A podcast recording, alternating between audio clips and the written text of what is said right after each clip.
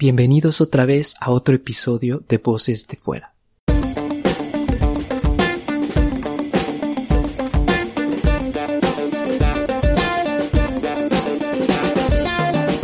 Para hablar de nuestro invitado de este episodio, tenemos que hablar de diversos temas que le apasionan, desde la escritura, la autopublicación y la cultura fanzine. También de la poesía y su festival Spoken Word, hasta el cine y su cineforum La Claqueta. Tal vez en el futuro podamos tener otro episodio y profundizar mucho más en alguno de los diversos proyectos que tiene. Ya sabes Jesús, la invitación queda abierta. A Jesús lo conocí propiamente hace unas semanas, pero la primera vez que nos vimos fue hace cuatro años, cuando mi excompañera de piso Laura me invitó a una noche de poesía que él organizaba, en un bar por el Metro Bilbao. Próxima estación. Bilbao. Esa noche, Laura me presentó a sus amigos, entre quienes estaba él. Cuando hablamos hace unos días de los lugares que frecuentamos, nos dimos cuenta que habíamos orbitado y seguramente coincidido en la bermutería del mercado Antón Martín, pero creo que ninguno se acordaba muy bien del otro. Bueno, yo soy de Lugo y me pasé toda mi infancia y adolescencia en Lugo. Lo que pasa es que yo estudié periodismo y trabajaba en un periódico y no sé, me empecé a aburrir, entre aburrir y agobiar y no quería trabajar más en ese periódico, entonces me, bueno, en mi época todo el mundo que no sabía qué hacer se iba a Londres. Entonces era lo típico y pues yo no iba a ser menos. Me fui a Londres un poco a aprender inglés y a trabajar de camarero, lo que iba saliendo. Y no era por ganar dinero, sino más bien gastarlo y, pero bueno, al final fue bueno porque me salió que me empezó a gustar las clases de español a los extranjeros y de eso me salió un trabajo en Estados Unidos, eh, también de profesor bueno, estaba muy bien allí, pero por problemas de visado me tuve que volver. Y bueno, me alegro porque gracias a eso acabé aquí en Madrid, cosa que una ciudad que me encanta, que casi no conocía. Y bueno, descubrir Madrid para mí fue un sueño. Eh, enseguida me vine a vivir aquí al barrio de Lavapiés. Y, y nada, pues aquí en Lavapiés y Sol eh, y Argüelles es donde desarrollé los nueve años que llevo aquí. Cuando me habló de los fanzines, me imaginaba algún proyecto relacionado con el mundo de las películas. Antes de hacer el podcast, habíamos quedado para que me entregara uno de sus fanzines, El caniche de Nietzsche. Me entregó un pequeño libro de unas cuantas páginas con frases suyas, ilustradas con dibujos. Por supuesto, no era lo que me esperaba. Realmente yo no sabía lo que era un fanzine. Así que al volver a casa, googleé la palabra y me encontré lo siguiente publicación periódica hecha con pocos medios y de tirada reducida que trata de temas culturales alternativos, tales como la música, cómics, libros, etc. Si estás tan perdido como yo en esto de los fanzine, te recomiendo el documental Grapas, un documental sobre fanzines, que lo puedes encontrar en YouTube. En él te cuentan la historia y la importancia de ellos, también sobre su diversidad de temas. Para empezar a hablar de fanzines, lo primero que tenemos que hacer es explicar de qué hablamos. Pero no hay una sola definición sobre ellos, sino que cada uno tiene la suya, y algunas son Ahora, bastante llamativas. dejemos que Jesús nos cuente lo que para él es un fanzine. Pues es una palabra que viene del inglés, que quiere decir fan magazine, sea, revista de fans, revista de aficionados. Eh, ahora, claro, ahora es más fácil, pero pues antes en los años 70, 80, eh, pues lo hacían con fotocopias o con, antes de que haber fotocopias, pues como podían, así digamos que, aunque fuera a mano, pues una revista, como decía, de aficionados, aficionados a lo que sea. Pues si te gusta la música, pues escribes sobre música, si te gusta el cine, sobre cine. En mi caso, pues lo que más me gusta es el humor. Me ha dado más por, en el mundo de los fanzines, por el humor y la poesía y, y ahí estoy. Desde que apareció internet, pues ahí los fanzines dejaron de tener sentido, digamos, resumiendo, desaparecieron. Los fanzines eran más, pues, por ejemplo, hablar de música que no se podía leer en otras revistas, ¿no? O hablar de cine que no se podía encontrar en otras revistas. Hoy en día eso ya no tiene sentido porque está todo en internet, pero se, eh, lo que hacemos es intentar cuidar un poco la estética. Se, se trata de, más de cuidar el objeto. Igual que se está volviendo a poner de moda la fotografía analógica, el, los discos de vinilo, pues es un poco una vuelta atrás de, de volver a, a, valorar el objeto. Un fanzine nunca va a ser exactamente igual que otro, porque como están fotocopiados y cosidos a mano, nosotros los cosemos a mano, pues siempre va a ser un poquito distinto. La, la, la calidad de impresión nunca va a ser exacta. También están cortados a mano, con lo cual el corte tampoco va a ser exacto. Se trata de buscar eso, de buscar la, lo artesanal, de buscar lo, lo que se hace con cariño.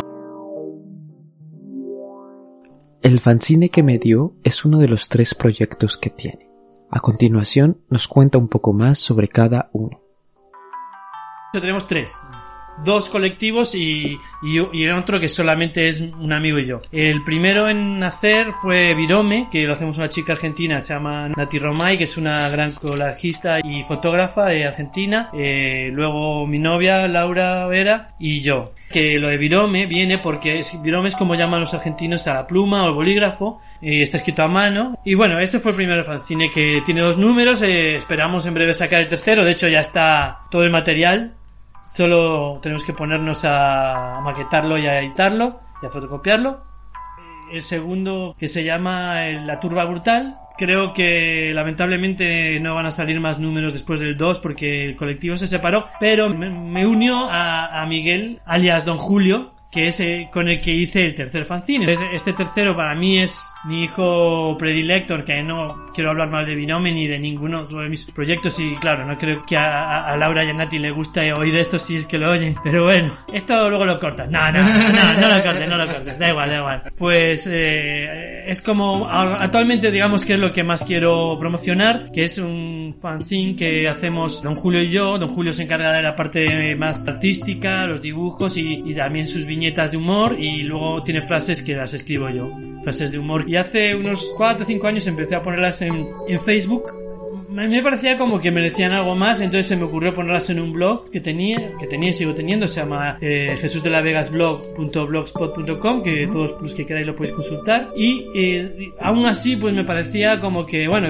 a mejor, un poquito mejor que ponerlas en Facebook, pero que ahí se quedaban un poco en la nada. Entonces luego lo que empecé a hacer es ir a espectáculos de micro abierto y decirlas. Bueno, mucha gente no le gustaba, lo cual por un lado me gustaba, era había, había gente que realmente le enojaba, ¿no? Le parecía horrible que dijera esto, entonces eso como que me dio más ánimo. Y luego también otra gente pues como que conecté, entre ellos Don Julio, eh, se nos ocurrió hacer el caniche de Nietzsche, que son eso, humor eh, gráfico y humor escrito. Bueno, cuesta 3 euros, se puede conseguir en, en dos tiendas de Barcelona y 5 de Madrid. En Madrid, en Traficantes de Sueños, La Integral, Delia Records, Molar y Arrebato, libros. Y en Barcelona, en Fat Bottom y La Llama Store. Y en breve probablemente se pueda conseguir también en, en tiendas de Lugo y La Coruña. Estamos ahí negociando y ahí quizás algún otro sitio. Y, también se puede conseguir pues mandándome un email a infojesusdelavega.gmail.com Dentro de la cultura underground, de donde nacieron y todavía viven los fanzines, hay personas que se dedican a coleccionarlos y a organizar festivales, en donde puedes encontrar números muy especiales. Aparte, para los creadores es un espacio en donde se crean redes para tal vez futuros proyectos. Eh, hay un chico Carlos Galán que sacó un fanzine que se llama Subterfuge y ese fanzine triunfó tanto, fue tanto su éxito que se convirtió en una discográfica y eh, unas indies más famosas de España. Y él es un coleccionista que tiene millones de, vamos, una cantidad loca de, de fanzines. El, en Delia Records todos los años, bueno, este año no lo han hecho, pero todos los años hacen un festival y feria que se llama Fascines y Contracultura y allí fue Carlos Galán el, y llevó su colección. Bueno, no toda, porque sería imposible, pero llevó como las joyitas de su colección, o sea, números súper raros de, cosas muy concretas y estaban ahí expuestas. Y, y por cierto, desde aquí, si es que me escucha, pues doy las gracias a Delia Records, que es uno de los sitios donde tenemos el fanzine y vamos, siempre nos ha cuidado muchísimo, al igual que todos los otros lugares donde, donde estamos, que antes mencioné, pero bueno,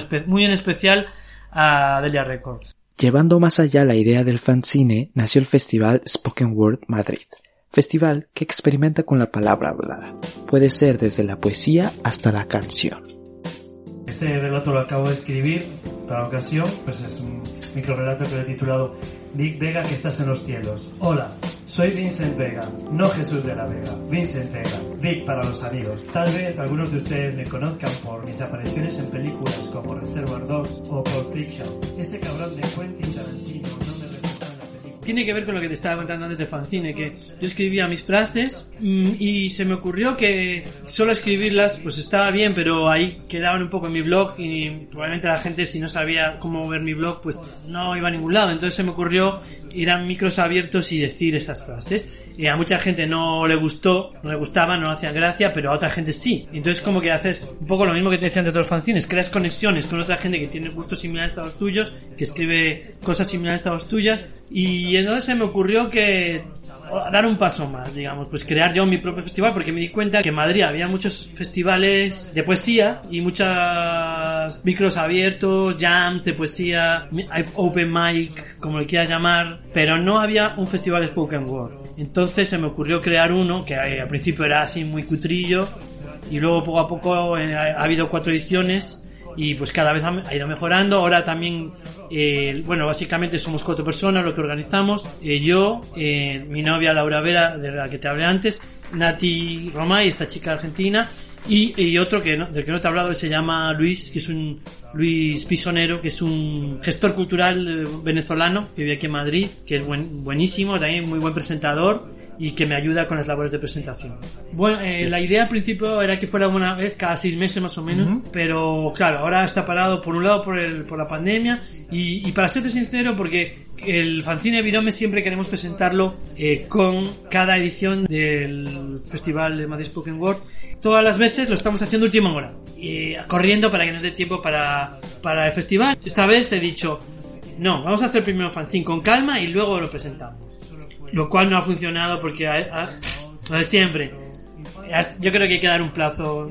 Entonces voy a t- vamos a tener que crear ya una nueva edición y hacerlo a última hora. Y que sea lo que Dios quiera como siempre ahí prisa y corriendo. Y ya está. que ese cabrón de Bosch me matara cuando estaba en plena cañada muchas gracias. Muy bien, cambiemos de tema. Ya había mencionado al principio de este episodio que Jesús tiene muchos proyectos. Me cuenta que no se puede estar quieto y que siempre está haciendo algo.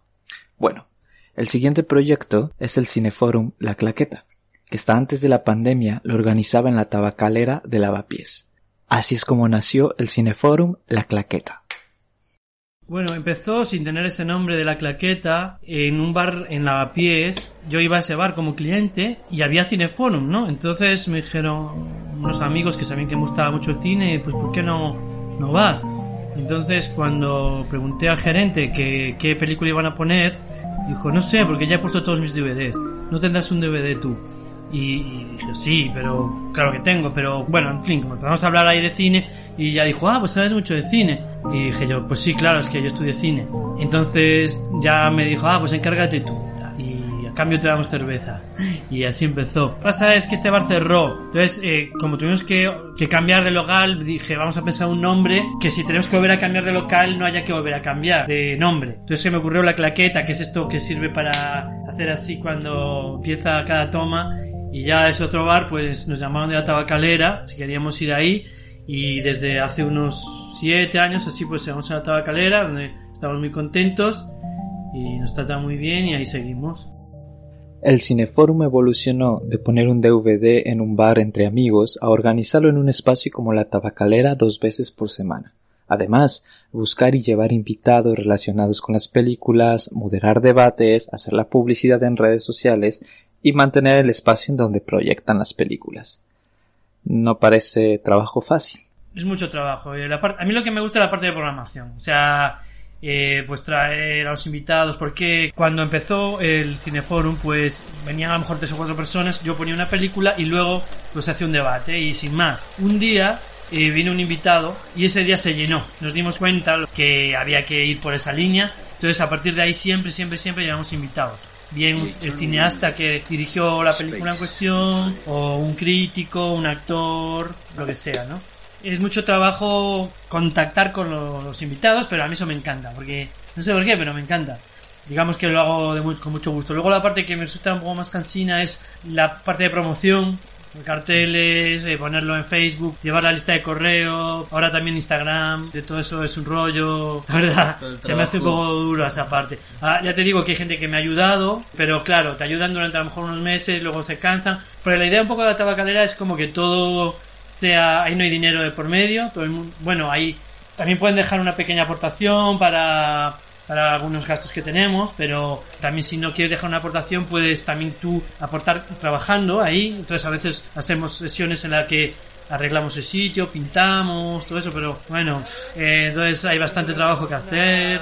ningún tipo de ánimo de lucro, pero claro, tenemos una serie de gastos, entonces se agradece colaboración, tenemos camisetas a 10 euros, tazas a 10 euros y podéis dejar algo en el bote que salida. Jesús nos cuenta qué tipo de debates hacen en la claqueta y cómo es el público que asiste. Además, el tipo de películas y contenido que proyectan. Al principio era una vez por semana, menos en invierno, porque es que en Tabacalera no hay calefacción. Entonces es de, de septiembre a diciembre y de mayo a julio, más o menos. Y, lo, hacíamos una vez por semana, pero digamos que el resultado ha sido tan bueno, la acogida tan positiva, que ahora lo estamos haciendo unas dos veces por semana, viernes y sábado. Algunas veces que, por ejemplo, algún cineasta dice, vale, yo puedo ir, pero solo puedo un domingo, pues lo hacemos también domingo. O, a, otro día de la semana, porque ya que no les pagamos, no vamos encima a exigir. O también a veces nos ha pasado que ha venido gente del extranjero. Entonces, claro, esa gente pues obviamente no va a estar aquí mucho tiempo. Entonces te dice, Mario, yo puedo, pero solo puedo el martes. Por ejemplo, eso nos pasó con una chica, eh, una cineasta portuguesa, se llama Salomé Lamas, una grandísima documentalista, que dio la casualidad de que le escribí y me dijo, ah, pues voy a estar aquí la semana que viene porque voy a estar en un festival. Entonces, eh, eh, justo conseguimos un día que estuviera libre y lo hicimos un martes todo tipo de cinéfonos me encantan. O sea, digamos que mis ratos libres pues es una de mis aficiones. Entonces, como me encanta ir, pues digamos que me, gusta todo tipo de ellos, pero para el mío tengo muy claro lo que quiero, ¿no? Entonces a mí me gusta que el tema político esté presente, pero no sea el único tema del que se pueda hablar. Que también se pueda hablar a lo mejor de cine, de, de cómo está rodada la película, de psicología, quizás, que, cuál es lo que está en la mente de cada personaje, etcétera. Bueno, de arte, de, de sociedad, de, que, sea un debate abierto. Y, y, no me gusta, bueno, que también todo el mundo está en derecho a decir lo que quiera, pero si una persona, a lo mejor una persona anciana, que no sabe, pongamos por caso, que no sabe mucho de cine, vemos, vemos, ponemos una película sobre la guerra civil y dice, ah, pues mi padre fue a la guerra civil. Eh, pues tiene tanto derecho, en mi opinión, como una persona que sabe muchísimo de cine y nos está diciendo, ah, pues esto está tomado con, con un con tal fo lente focal y, y con, y con tanta, eh, no, no, sé, temas muy concretos de cine que también son bienvenidos, pero para mí es tan importante eso como una persona que te cuenta una historia porque vivió o porque sus padres le contaron algo que pasa en la película, ¿no? Y de hecho viene mucha gente de todas las edades a nuestro cineforum, lo cual me encanta. Eh, ambos sexos, gente que sabe más de cine, que sabe menos, todo tipo de personas son bienvenidas. Y hablando de los invitados, Jesús tiene una lista larguísima de personajes que han pasado por la claqueta. Aquí nos comparte algunas de esas historias y momentos. Y bueno, pues sin más, ya eh, el invitado de hoy no, no, precisa presentación, solo pido un aplauso para Carlos Pumales. Han venido cineastas de gran renombre dentro del cine español y extranjero. Eh, dentro del cine español, pues eh, destacaría pues a Pedro Lea, un cineasta muy famoso en los 60, vamos, uno de los más grandes de cine español. También ha estado Jaime Chávarri, otro, cineasta muy importante de cine español. Eh, ha, estado, por ejemplo, un director de fotografía de la talla de Hans Burman, eh, luego un ayudante de dirección y director de segunda unidad que se llama Carlos Gil, que ha trabajado con Steven Spielberg y con muchísimos otros, con John Milnews, con con todos los grandes de cine norteamericano. Además es una de las pocas personas, ya no de España, sino del mundo, que está especializado en dirección de segunda, eh, segunda unidad, que es eh, básicamente cine de acción, cine de persecuciones, con dobles, con stuntman, que claro, eso también le ha, venido bien a él porque su carrera siempre ha tenido trabajo, dado que era una de las pocas personas en España que hacían esto. Y bueno, es que la lista sería interminable y me siento mal ahora por no decir un montón de nombres que seguro que en cuanto acabe la entrevista voy a decir, ah, no he mencionado a esto, he mencionado al otro. Si tengo que decir un momento, fue sin duda Carlos Gil, porque las anécdotas que tiene de Spielberg y de Harrison Ford, y, por ejemplo conoció a, a Gaddafi, tiene anécdotas de Gaddafi, tiene anécdotas, bueno, de partes con porque es, un hombre que tiene una vida, vamos, que ah, daría para uno o varios libros. bueno, es que, vamos, casi todos son mis favoritos. O sea, siempre que empieza el cineforum digo una cosa que la gente puede pensar que es ridícula, pero es que es verdad. Siempre digo, oh, la sesión de hoy es muy especial. Pero es que es verdad. Si haces cine o tienes algún proyecto audiovisual que quieras mostrar, Jesús tiene un mensaje para ti. Nosotros cuando empezamos eh, la, la claqueta, pues nos tuvimos que crear, eh, que configurar como un colectivo de la tabacalera y entonces eh, nosotros gestionamos ese local, la sala de proyecciones de la tabacalera. Entonces si alguien, cualquier persona, pongamos que hace un corto, un videoclip o lo que quiera mostrar, puede ponerse en contacto conmigo y, le permitimos que use el local. A cambio, como no hay dinero de por medio, pues a cambio tienen que ayudarnos un poco con las tareas de cuidado del centro, turno de puerta o lo que sea, pero vamos, ¿no? sería totalmente gratis. Os invito a que me escribáis al email infojesusdelavega.gmail.com Y así podríamos tirarnos toda la tarde hablando de fanzine, poesía, cine y de sus experiencias en cada una de ellas. Pero lamentablemente este episodio va llegando a su final. Ah, qué bonito es hacer lo que te gusta y lo que te apasiona y sobre todo hacer algo creativo de todo eso. Muchas gracias a Jesús de la Vega por participar en este episodio. Hola, soy Jesús de la Vega y vengo aquí a hablaros de mi fanzine, El Caniche de Nietzsche, y de un cineforum que organizo aquí en Madrid también en la Tabacalera, que se llama La Claqueta. También me puedes encontrar en el Instagram Jesús de la Vega.